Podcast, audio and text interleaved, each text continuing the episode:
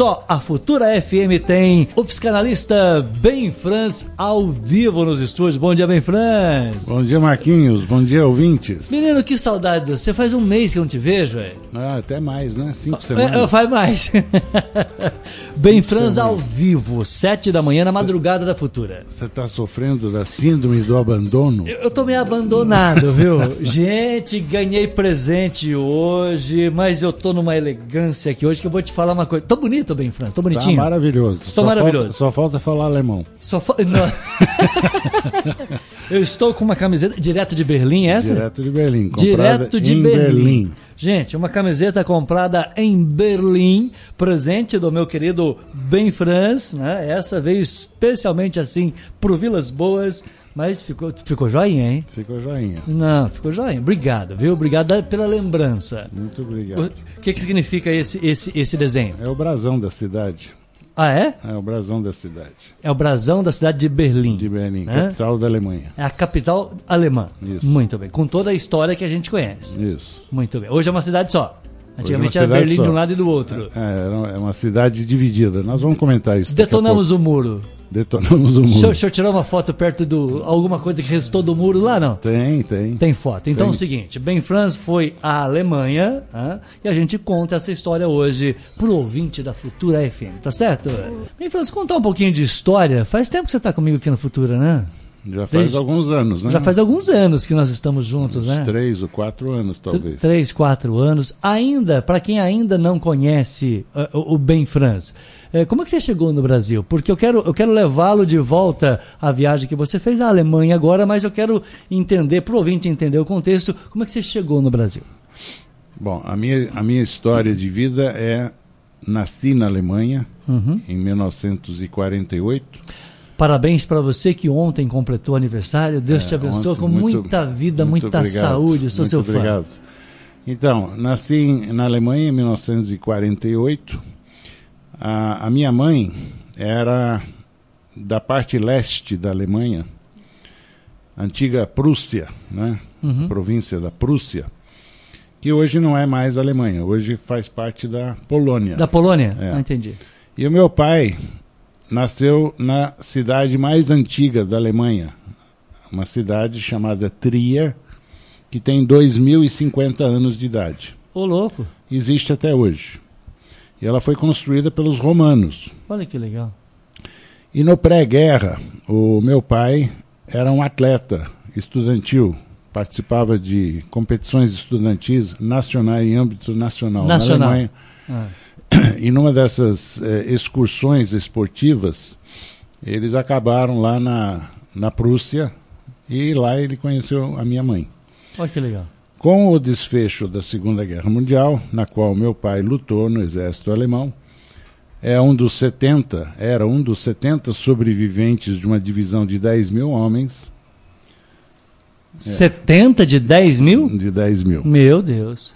Então, é, no pós-guerra, a minha mãe, que era filha única, é, que era uma refugiada na Alemanha Ocidental, porque a parte oriental da Alemanha passou a ser zona de ocupação soviética, Sim. não era mais Alemanha, então a, a- família do meu, dos meus avós maternos perderam todas as posses, né? Então a minha mãe era, era insistente para que se saísse da Alemanha. Porque a Alemanha destruída, faltando tudo, faltando comida, faltando roupa, faltando abrigo, enfim, condições precaríssimas né, no pós-guerra. Então ela, ela fez a cabeça do meu pai. E meu pai tinha primos americanos. Tinha um- uma, uma tia dele, tinha casado com um americano e abriu um ramo americano da família, né? Sim. E através desses contatos familiares, o, o meu pai arrumou um emprego na África do Sul. E aí nós fomos morar na África do Sul. Onde Da nós- Alemanha para a África do Sul. É, em 1952, quando eu tinha quatro anos de idade, nós mudamos para Joanesburgo, na África do Sul. Sim. E lá então eu morei por oito anos, até os 12 anos de idade.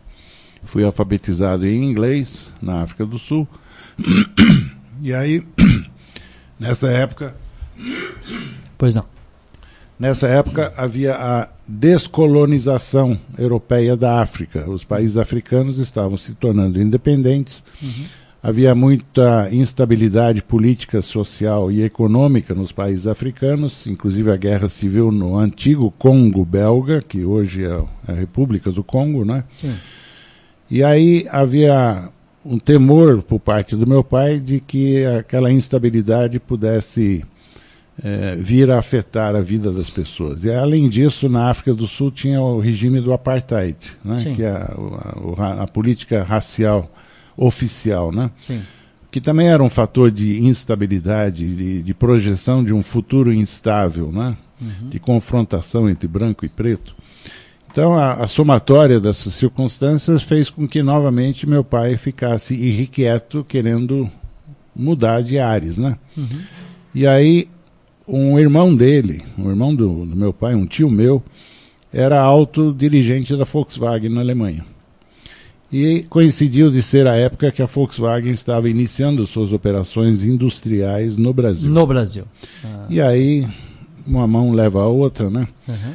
Aí meu, meu pai foi então apresentado para o, os dirigentes da Volkswagen do Brasil e acabou contratado e nós viemos então, mudamos da África do Sul para o Brasil. Isso em 1960. Você chega ao Brasil em 1960. Aos 12 anos de idade. 12 anos de idade. Sem falar uma palavra de português. Só em inglês. Só inglês e alemão em casa, né? E olha isso. e assim eu cheguei no Brasil, desta maneira. E já faz 59 anos que eu moro aqui no Brasil, quer dizer, com interrupções de, em função de profissão, em função de, de estudo. Uhum. Eu estive ausente do Brasil por um total de sete anos. Entendi. A, a, trabalho e a estudo. Portanto, gente, bem Franz, hoje a gente está contando 718, 718, a gente está contando a história né, de como Ben Franz chegou né, aos 12 anos em 1960 no Brasil, com o pai que veio ser funcionário da Volkswagen no Brasil. Foi na época do lançamento do, do, do Fusquinha mesmo? Não? Era o do Fusquinha. É, a, a, o Fusquinha já estava em produção, a produção da Volkswagen do Brasil começou com a Kombi, em 1957. Ah, tá. O primeiro veículo lançado industrialmente aqui era a foi Kombi. Foi a Kombi? É, foi a Kombi. A Kombi 67? 57. 57, ah, tá, tá. 1957 começaram as operações lá em São Bernardo do Campo. Entendi. E aí o Fusca veio em seguida, quando meu pai chegou, a, o Fusca já estava em produção seriado. Entendi, entendi. Entendi. Portanto, essa é a história, aí o pai faz uma trajetória, aí você também entra nesse no mesmo ramo empresarial, né, na, na, multinacional, como é que é a tua história de trabalho? Não, eu, bom, eu me formei em administração de empresas na, na Fundação Getúlio Vargas, mas eu, eu sempre trabalhei em empresas no setor de bens de capital e bens duráveis. Uhum. Eu tive uma passagem pela General Motors de seis anos, mas na General Motors eu fui o gerente geral da divisão de locomotivas. Locomotivas de trem. Ah, é? É. Vamos saber. A, a General Motors, na época, tinha uma, uma divisão que fabricava locomotivas. É, locomotivas a diesel, que são as locomotivas que eram operadas pela Rede Ferroviária Federal Sim. e pela Vale do Rio Doce, na hoje Vale, Companhia Vale. Vale, Vale Companhia, entendi. Na, na linha de Carajás, transporte de minério pelos mil quilômetros de Carajás até São Luís. São Luís, entendi. Então eu fui, eu fui diretor-geral dessa divisão, inicialmente. Depois eu saí dessa divisão e trabalhei ainda em relações governamentais na General Motors. Mas então a, a somatória da minha atividade na General Motors foi de seis anos. Sim. E depois eu, eu mudei para a Embraer. E aí eu encerrei a minha, a minha carreira executiva. É, quer dizer, eu passei por várias empresas antes da, sim, da General Motors. Eu tive uma carreira de 16 anos no grupo Management, grupo alemão, que já não existe mais. Sim. É, e pela Management eu trabalhei na Alemanha e trabalhei nos Estados Unidos. Uma, num total de, de sete anos de ausência do Brasil. Do Brasil, trabalhar fora do país. E aí em 2004 eu saí da Embraer e aí eu me aposentei da carreira de administrador de empresas e voltei para banco de escola para aprender a ser psicanalista. Bom, me permita só uma pergunta aí, quer dizer, eu faço toda uma carreira executiva com experiências internacionais, internacional, perdão, e aí, é, enquanto alguns falam assim, não, a hora que eu ficar, a hora que eu aposentar, eu vou comprar um sítio na beira de um rio, uma varinha de pescar e não quero pensar mais no mundo. Hã? Aí você voltou para estudar. Voltei para estudar. Dizer, você está recomeçando a vida. Sim, encontrei, um, encontrei um novo sentido em, em, em, ocupar o meu tempo e ainda ajudar as pessoas, e ainda descobrir que eu tenho vocação para essa atividade. Aí que Freud, quando que Freud entra na sua vida? Olha, o Freud esteve presente subliminarmente por muito tempo. É. Muito tempo. E um belo dia eu. É, como é que eu vou explicar isso? É. Eu me dei conta de que eu sempre tive uma curiosidade é, pela atividade psicanalítica. O que, que é psicanálise? Né? O trabalho que o psicanalista faz. Aquilo estava presente em mim mentalmente. E um belo dia, lendo o Estadão de São Paulo, o jornal Estado de São Paulo, tinha um anúncio é, de um curso profissionalizante de psicanálise. E a propaganda era: seja um médico da alma. Seja um médico da alma. Da alma. Gostei da propaganda, hein? É, seja um médico da alma. Aí eu telefonei, no mesmo, no mesmo instante eu telefonei, é. me informei e três dias depois eu estava iniciando o curso dois anos e meio de curso. É um curso profissionalizante, não é um curso acadêmico. Sim. Mas com aulas teóricas e práticas. Sim. E aí me formei, estou registrado no, no Simpesp, no Sindicato dos Psicanalistas do Estado de São Paulo. Sim. E aqui em Itajubá eu exerço a profissão desde setembro de 2013. Como é que chega, como que você chega para Itajubá? Porque nós entendemos que você sai da Alemanha, vai para a África do Sul, o pai muda para o Brasil, você chega aqui em 60 com 12 anos de idade, faz toda uma carreira executiva com experiências né, é, é, internacional e, e, e, você descobre. Até então você está em São Paulo, você está lá no ABC, é isso? isso? Em São Bernardo? Não, eu, em São Paulo mesmo. Em São Paulo mesmo. Então você está em. Aqui para mim, São Paulo e São Bernardo é coisa só. Eu não, não conheço nada é. e não tenho vontade de conhecer, mas tudo bem. Você está tá em São Paulo. Como é que você descobre Minas Gerais? Como é que você chega para Itajubá? A gente está curioso para saber o que te trouxe até aqui, porque é, a gente sempre fala assim, é, a gente vai aonde o coração manda. Uhum. Não tem nada de errado. Exatamente. Chercher la femme. Repete a frase? Chercher la femme. Traduz, por favor. Do francês para o português, ah. procure pela mulher. Procure pela mulher. Gostou da frase, gente? Aonde que o coração vai? Não tem nada de razão, não. Não tem essa coisa de razão, não. não o coração mandou, a gente embarca. Você chegou em Itajubá por alguma questão assim, não? É, a, a, questão, a questão motivadora, disparadora, ocasionadora é ah. a minha esposa. Claro. Ah. Casou, veio para Itajubá. Olha que beleza. Casamos. Casou. Ah. Que bom que você está aqui. Então, é, seguiu o teu coração. Exatamente. Eu queria ouvir esse depoimento seu, Ben França. Gente, bem Franz ao vivo e hoje eu, eu, nunca te, eu nunca senti você tão à vontade no estúdio da Futura como você está hoje. Sem brincadeira. Tranquilo, sossegado, contando história. Portanto, a, taquicardia parou. A taquicardia parou. é, o coração de vez em quando bate meio esparramado assim, mas é. tudo bem, faz parte. É, é, é emocional. Então é o seguinte, você está aqui fazendo esse trabalho, né, psicanalista, um psicanalista famosérrimo para a cidade de Itajubá. Daqui a pouco o Marquinhos descobre o Ben France, traz o Ben France para a futura e hoje, acima da nossa relação né, de, de, de, de, profissional que, que, que, temos, uma relação de amizade. Né? A gente considera muito você, aprendo muito contigo, gosto da tua companhia, gosto desse programa, porque você traz essa paz, essa tranquilidade para a gente. Uh, e, e, essa tranquilidade você sempre teve, até na, na, na, na carreira executiva, de, não. De, de, de precisar falar assim, não, calma que vai se resolver, ou você foi mais agitado? Eu sou uma pessoa reformatada. O que, que é isso? Eu era uma pessoa quando era executivo de empresa. Ah.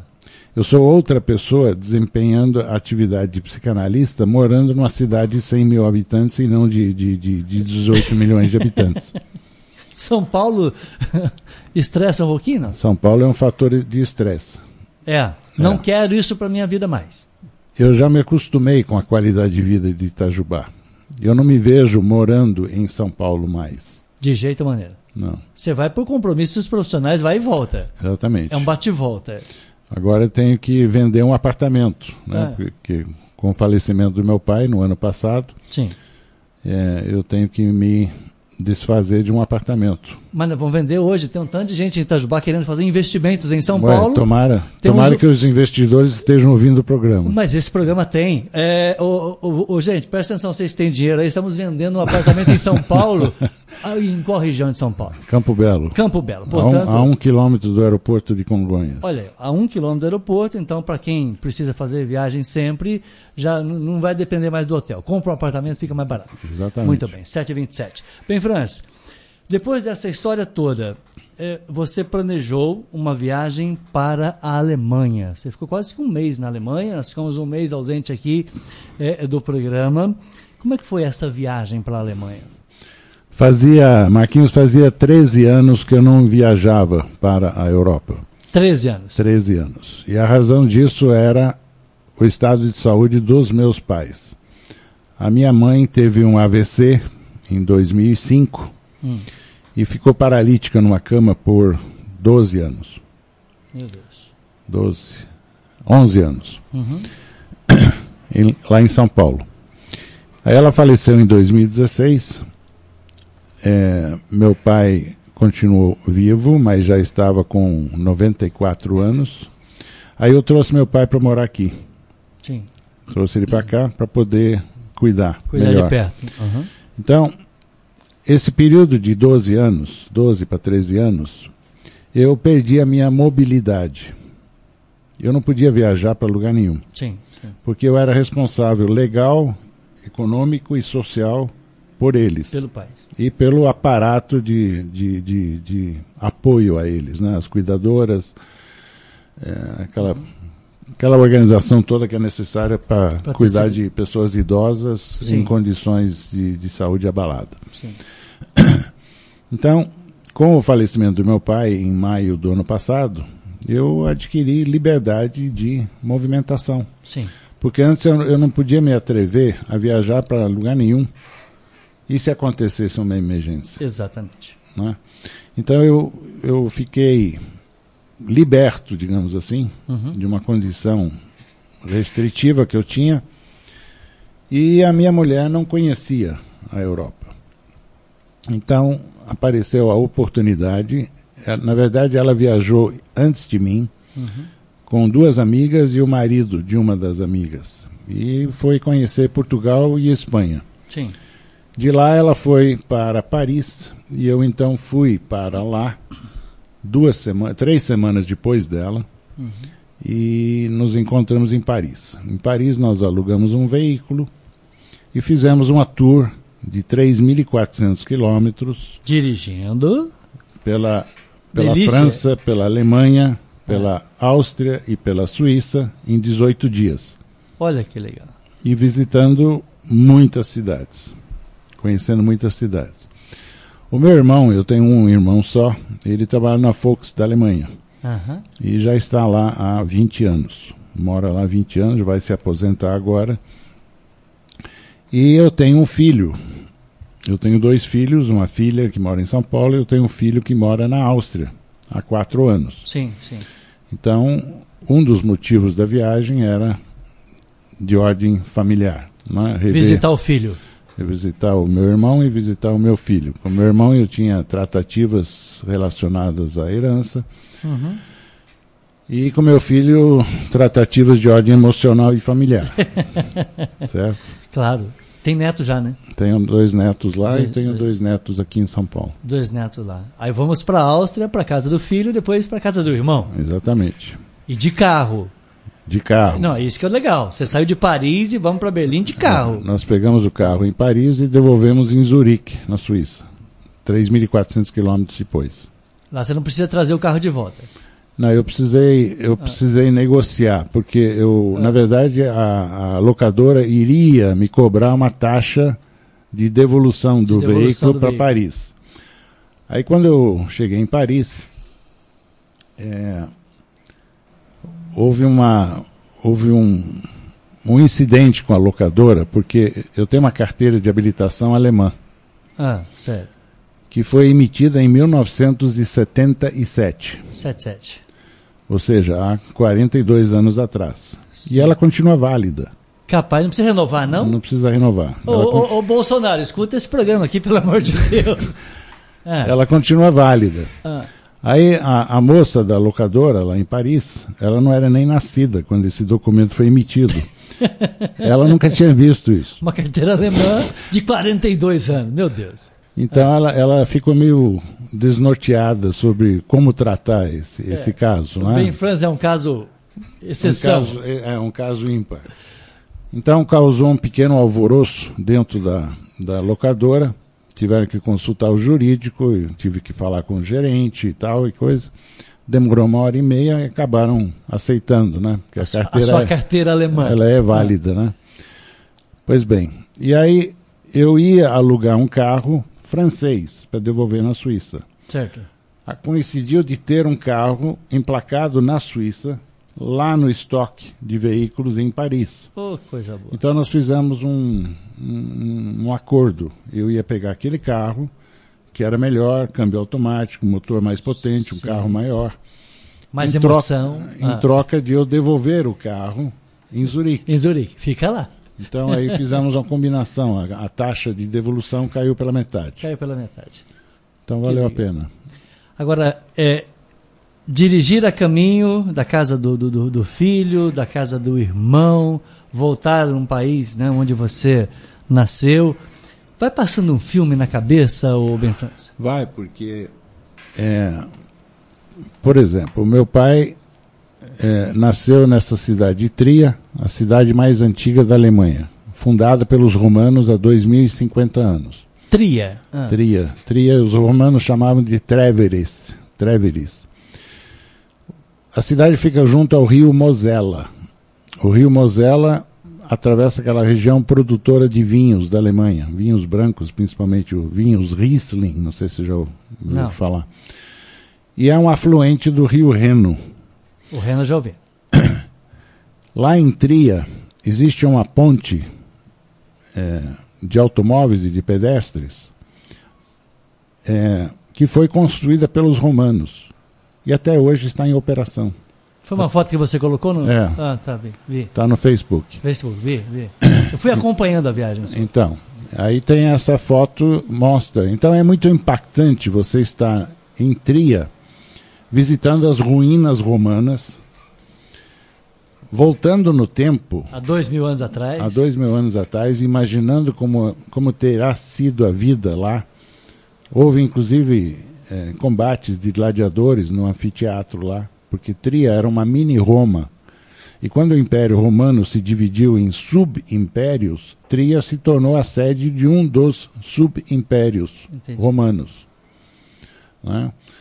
É, inclusive as termas, as ruínas das termas, as termas eram chamadas as termas do imperador, porque um dos imperadores romanos acabou tendo a sua sede lá. Entendi. Isso antes do Império Romano desintegrar-se é, diante da, do, do, confronto com os bárbaros, né? Uhum. Os, os, os, germanos de outrora. Né? Dois mil anos de história nessa, nessa, é. nessa história. Falando história, você trouxe aqui e me mostrou o, o ticket de estacionamento da, da, da, da, Basílica. Da Basílica. É, em Tria, exatamente. Em Tria, né? Agora, o impactante o, de, de voltar para a Europa depois de 16 anos, o que eu achei mais impactante é perceber o avanço tecnológico que houve nesse período. Sério? Sim. Hum. É tudo automatizado. Capaz. Tudo no computador. Você anda na França, nas autoestradas, na França você paga pedágio. Sim. Na Alemanha você não paga pedágio nas autobahn. Na Suíça é, na Suíça, não sei. Mas na França você paga pedágio. Aí a primeira confusão foi: você está na estrada, para no pedágio, não tem viva alma por perto. né? E aí? As instruções estão em francês. Se você não entende francês, é Você tem que concluir como é que funciona ah. a dita cuja máquina, né? Aí você descobre que você pode pagar com cartão de crédito, você enfia o cartão, hum. a máquina faz tudo automaticamente, já lê o cartão, já debita, já sai o recibo do, outro lado. Você não precisa fazer nada, só colocar o cartão, pronto. Só colocar o cartão. Tendo o cartão tá ótimo. É. E aí, então você vai se familiarizando com os avanços da tecnologia. Né? Você vai ao banheiro público, você bota a moeda lá para abrir a porta, para poder usar. Se não botar moeda, não abre a porta. Não abre a porta, você não faz as suas necessidades. Se tiver um pouquinho apertado, sem moeda, vai passar dificuldade. Vai passar dificuldade. Quer dizer, você tem que se preparar para isso. A gente está brincando aqui, mas é sério, você é. tem que preparar para isso. Você vai abastecer o carro, não tem frentista. Você para o carro e você abastece o seu carro você mesmo. Você tira Bom, você tira você o, que abastece o seu carro. O, o, o, cano de alimentação, você tira da máquina, enfia no, no, no bocal do, do tanque Sim. e você abastece. Aí você fecha, devolve a mangueira na máquina e entra lá dentro e paga no caixa. Ah. É? Lá sempre tem uma pessoa. Acompanhando o teu trabalho. É, aí você paga lá no caixa. Ela tem o controle de qual bomba você Sim, sim. Acionou. Então, frentista é uma profissão que. Lá não existe. Com tendência a desaparecer. Já não existe. Por acaso você foi escutando alguma rádio para a Alemanha, ou Ben France? Tem eu locutor tentei, lá, tem, tentei, né? Ouvir, tentei ouvir a, a, Futura, mas não consegui. Mas claro, o que, que, é isso, meu Deus? Ai. Existe radialista lá. lá. Não ah, está em extinção a exemplo não, do frentista. Não, ah, então tá bom. Fiquei ouvi, mais, mais tranquilo rádio. agora. Outra coisa que ah. impressiona lá, né? A qualidade das estradas. Ah, eu imagino, a autobahn... A é- qualidade é... das estradas. Você não tem uma ondulação no asfalto. É um tapete de lisura. Eu cheguei a dar 210 km por hora. Hã? 210 km por hora. E é permitido assim, é né? É permitido.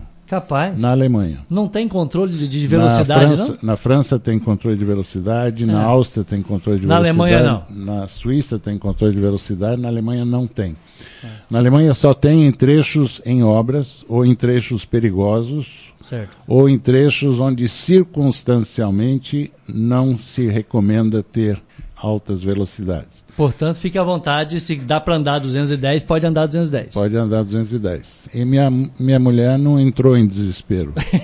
porque a sensação de segurança é total. Você não vê que está andando a 210. E você está andando a 200, 210, 240. Ela está parada. De repente, uma Lamborghini, uma Lotus, uma Porsche está te passando a 300 por hora, 350 por hora. Você acha que você estava correndo. você acha que estava correndo e não está. Alguém te ultrapassa assim de boa, vai embora. É? E você tem que entrar no ritmo da velocidade. Exatamente. Não adianta você querer andar a 80, 100 por hora, porque está acostumado a andar Alguém nessa velocidade. É, eles vão, eles vão protestar, eles vão buzinar, vão encher a paciência. Acelera aí, meu filho. Acelera, você está atrapalhando. Exatamente. Exatamente. E não tem acidente. Não, tem. Tem. tem. Inclusive, inclusive um acidente aconteceu, quatro carros à minha frente.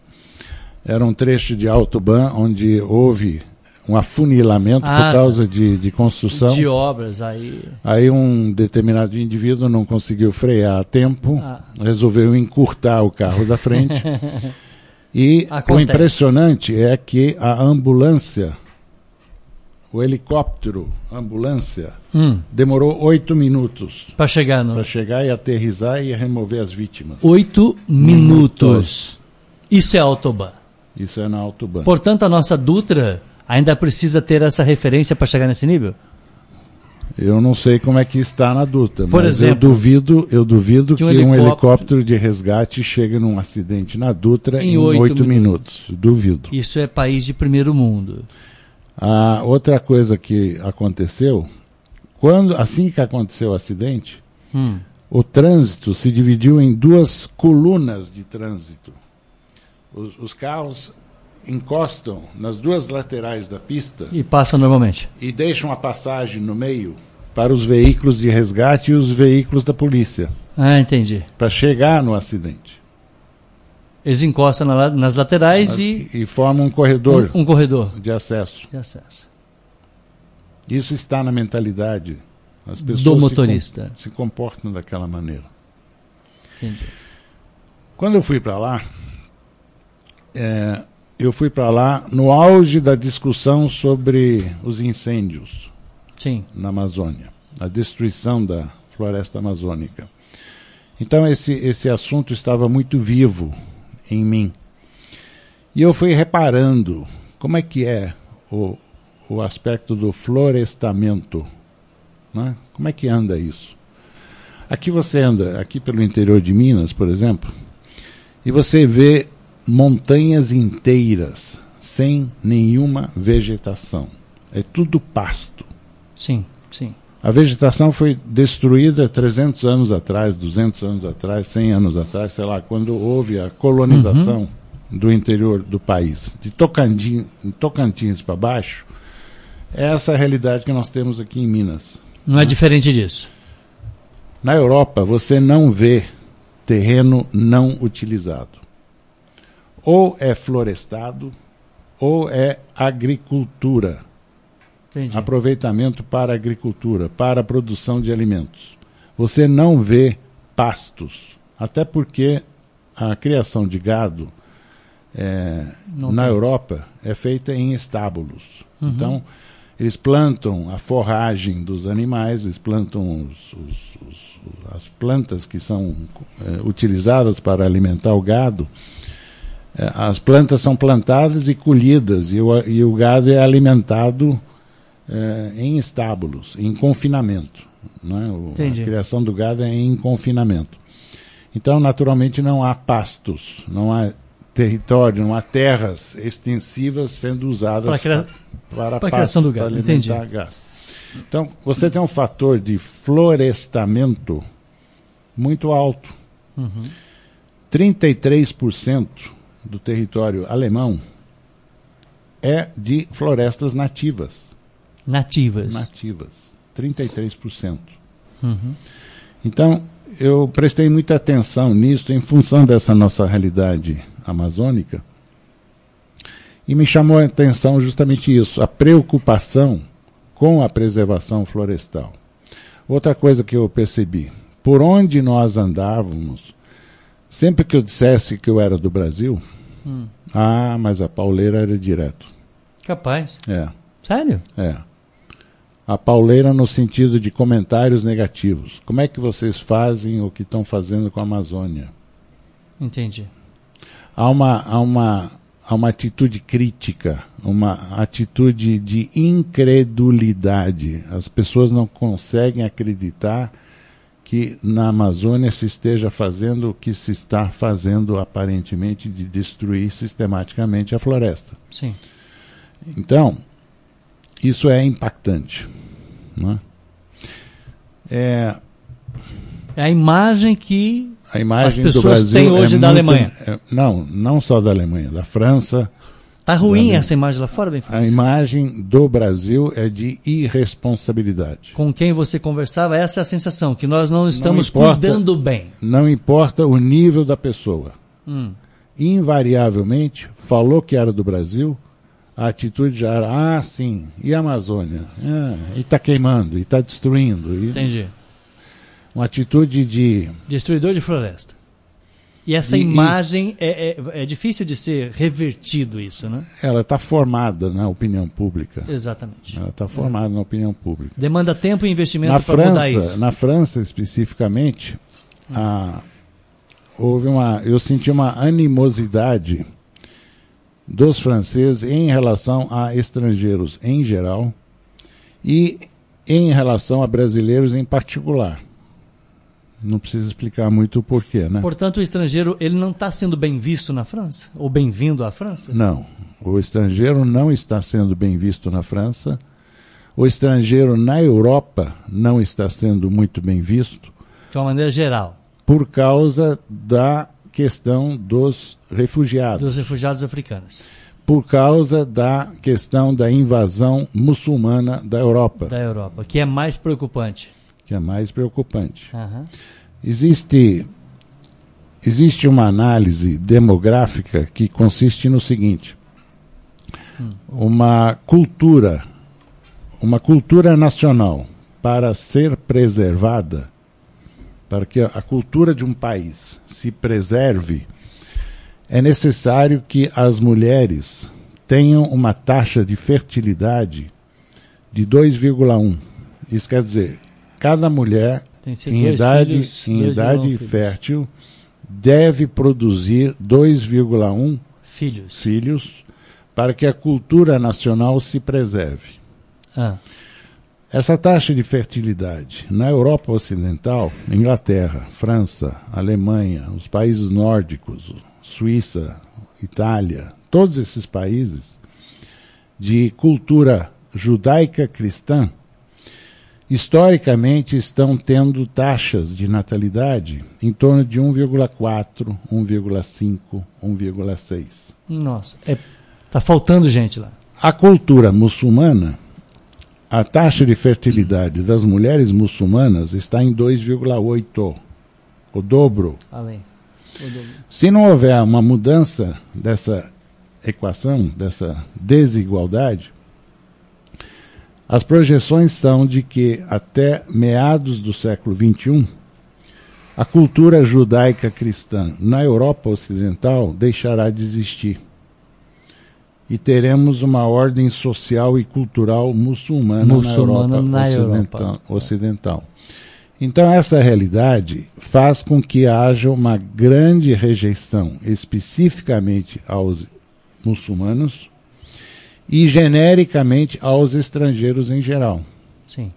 Ao mesmo tempo, a necessidade econômica faz com que essas economias todas necessitam de mão de obra estrangeira. Você vai em, em restaurante, você vai em hotel, é, trabalhos braçais, profissões de trabalhos braçais, Uhum. ofícios, carpinteiro, pedreiro, eletricista, estrangeiro. é todo, tudo estrangeiro. Todo muçulmano, Não, entre aspas. não, não. não é estrangeiro mesmo. estrangeiro. Da África, do Oriente Médio, Sim, da sim. Síria, do Irã. Entendi. Eu fui atendido por um garçom numa cidade alemã. É, nós estávamos conversando em português à mesa. Ele, com a maior naturalidade, perguntou o que, que nós queríamos O que, vocês gostariam, por favor? é, em português. Em português. É. Você se surpreendeu. O cara era da Índia Capaz. e falava português porque ele foi criado na antiga colônia portuguesa na Índia chamada Goa Goa. e falava português por isso Que beleza. e morava na Alemanha. Entendi. Entendi. Então, o que se constata na, na Europa em geral é uma atitude a favor e contra estrangeiros que está sob júdice, está Entendi. sob análise, está sendo analisada. O- os franceses, o Macron, é, os franceses. Tem, tem um, um- um autor, um, um francês, que publicou um livro em que ele analisa que a França já não tem mais solução. A França já está perdida para o islamismo. O islamismo. Entendi. Isso eu, eu coloquei na minha página no Facebook, essa análise. Então, essa é, a realidade. Essa invasão está acontecendo, não tem É, como. tá Até pela necessidade econômica Exatamente. e pela questão da fertilidade que você colocou. É, bem, Franz, rever né? o, o, o, o- o filho, rever os netos, rever o seu, o seu irmão, né? é, é, é algo marcante depois de 17 anos que você não falava É, com o o irmão? meu filho. Pessoalmente, né? O meu filho, é, eu vi em, no Natal passado, porque ele veio para Itajubá. Uhum. Então, o fator, o fator saudade não era tão Não era tanto, né? predominante. E o meu irmão eu também vi dois anos e meio atrás, quando ele veio aqui e viu o nosso pai pela última vez. Uhum. Mas foi interessante que o mais velho dos meus primos de primeiro grau, que está com 81 anos, Olha que legal. Eu não ouvia havia, eu não ouvia fazia 51 anos. 50 anos sem ver? Nossa. E nós nos reencontramos, eu fiquei conhecendo a mulher dele, que eu não conhecia, fiquei conhecendo dois dos três filhos que eu não conhecia, Nossa, que fiquei legal. conhecendo dois dos não sei quantos netos que ele já tem. Que legal, que legal. E ele mora a meia hora de carro na Alemanha, do, de onde o meu filho mora na Áustria. Olha que legal. Porque meu filho mora numa, numa cidade austríaca que fica a 15 minutos da fronteira alemã e a 15 minutos da fronteira suíça. Entendi. No Lago de Constança. O Lago de Constança é o maior lago de água doce da Europa. Oh, que legal. Ele é formado, ele tem 70 quilômetros de comprimento.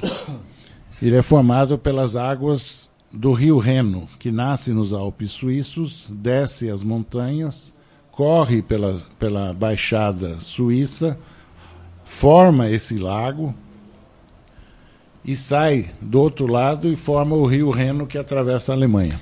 Muito bem.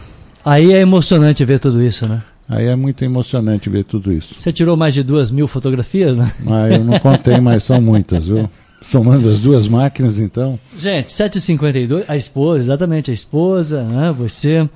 Eu tenho uma pergunta. Uh, você falou, Marquinhos, eu escolhi Itajubá para morar. Você tem cidadania alemã, pode morar na Alemanha onde que você quiser. Você tem condições financeiras para isso, de morar em qualquer parte do mundo que você queira. É, por que, que você permanece em Itajubá? Porque as minhas raízes são brasileiras. Eu não nasci aqui, mas eu vivo aqui há 59 anos. Porque você gosta daqui. Então eu me sinto brasileiro. Ah. Eu sou brasileiro, eu me sinto brasileiro. Eu estou inserido no contexto, eu não sou um peixe fora da água na sociedade uhum. brasileira. E será que eu iria começar alguma coisa aos 71 anos? E eu não estou afim de, de vestir o pijama e ficar coçando o saco o dia inteiro dentro de casa. Sim, sim. Entendi. Portanto, esse é o mais brasileiro dos alemães, meu querido Ben Franz, que contou um pouco da história dele. Diante de toda essa emoção que você viveu, de retornar à casa de, de, de amigos, de parentes, enfim, eh, você teve um tempo de comprar o presente do Vilas Boas e que, com todo respeito, eu falei, dá licença, vou fazer aqui um strip na sua frente eu vesti a camiseta dentro do estúdio da Futura e fotografei com você. O meu ouvinte já recebeu esta foto, você que está no grupo aí nosso, já recebeu a foto do Vilas Boas ao lado do Ben France com a camiseta que você trouxe de Berlim. Então, muito obrigado pela lembrança. Adorei. Presentaço. Nós ainda temos alguns minutos para comentar. Por favor, fique à vontade. Um dos objetivos que eu tinha é, ao fazer esse giro automobilístico pela Alemanha é Berlim, por exemplo eu estive em Berlim antes da queda do muro. Sim. A, a, a, a, a ocasião anterior de estar em Berlim foi antes da queda do muro. Sim. Então, é, foi muito impactante estar em Berlim 30 anos depois da reunificação e verificar que a cidade não está mais dividida. Que é, é uma coisa só. O muro ainda existe como lembrança contra a, estupidez humana. Né? É, um, é um monumento preservado para é, demonstrar o quanto a imbecilidade política do ser humano é, possa. o que, que isso possa significar. Entendi. É, Berlim foi destruída em 80% na Segunda Guerra Mundial. Sim. Eu visitei a cidade de Dresden Dresden foi a cidade alemã mais destruída por bombardeios na Segunda Guerra Mundial. Houve 300 mil mortos numa única noite. Meu Deus. Nos bombardeios de Dresden. Dresden fazia parte da Alemanha comunista. Quando a Alemanha foi dividida em dois, a, Alemanha, a República Federal Alemã capitalista e a República Democrática Alemã comunista. Uhum. Dresden, como cidade dentro da Alemanha comunista, não viu obras de recuperação até a reunificação. E foi após a reunificação que o Estado alemão investiu bilhões e bilhões e bilhões de euros na infraestrutura da Alemanha Oriental que era justamente para tornar as duas Alemanhas equivalentes em termos de é, valor social para a população, em estruturas, infraestrutura comparável entre as duas partes, uhum. inclusive para tornar a Alemanha Oriental interessante para investimentos capitalistas. Sim. Então, isso é muito interessante de ver o que, que um país consegue fazer quando o dinheiro público é bem gasto. É bem investido. É bem gasto. Né? Uhum. Quando não é subtraído por. Esta, essa Alemanha socialista que você se refere, hoje ela está no nível da. Sim, a parte oriental da Alemanha hoje é equivalente, equivalente à, parte, à parte oriental. É, mas às custas de bilhões e bilhões e de bilhões investimento. de investimentos em infraestrutura. Hoje está atrativo para o turismo, para investimentos e hoje é uma Alemanha só. Você não percebe que, a, que aquela parte da Alemanha, em outro tempo, era muito. Era a parte oriental. Era a parte oriental, era muito mais pobre. Você não percebe isso. Nós estudamos né? o Muro de Berlim, a queda do muro, do muro de Berlim. Agora você chegar lá, tirar uma foto e falar: essa aqui é a prova da imbecilidade humana, como você disse nas suas palavras. Isso é fazer parte da história, né, Benfrans? É viver a história. É né? viver a história. Presenciar né? a história. É presenciar a história. Como você passou pela ponte e fotografou de dois mil anos, ali passaram soldados romanos. Passaram soldados romanos. Quer dizer, então. Estivemos... E a ponte está lá até hoje, quer dizer, então é uma obra de dois mil anos. Estivemos nos subterrâneos da, das ruínas das termas. Você anda lá dentro. Entendi. Tudo preservado. Tudo preservado. A, a, Catedral de Berlim, que foi totalmente destruída na guerra, totalmente, com exceção da, da estrutura principal da torre. Uhum. A igreja velha, destruída em ruínas, foi removida e uma igreja moderna foi construída no lugar. Mas a torre da igreja antiga foi preservada em estado de ruína. De ruína para falar que estava. A... Para ser um monumento contra a estupidez da guerra. Entendi, entendi. Entendi. Bem, Franz, parabéns pelo teu aniversário ontem. Né? Obrigado. Né? A gente comemorou com o nosso grupo né? aqui da, da, da, da, Futura. Parabéns, Deus te abençoe, bastante vida, muita saúde. Seja feliz né? no, no, num país que te acolheu com todo carinho e que você é, está aqui por decisão própria. Eu Sim. quero continuar aqui. Tenho raiz aqui. É, Me sou... sinto brasileiro, mais mineiro do que brasileiro. Muito eu obrigado. Sou, eu sou brasileiro naturalizado. É. E a minha, o meu RG foi tirado em Itajubá. Em Itajubá. É. Então, é itajubense de absoluto coração. De opção. De opção. De opção consciente. de opção consciente. Que bom que a gente recebe você e toda essa história e toda essa referência que você traz para todos nós. Muito obrigado mais uma vez de compartilhar com o meu ouvinte a sua história. Grande abraço, bem, França. Obrigado, Marquinhos. Obrigado a presença um mais a todos vez. os ouvintes.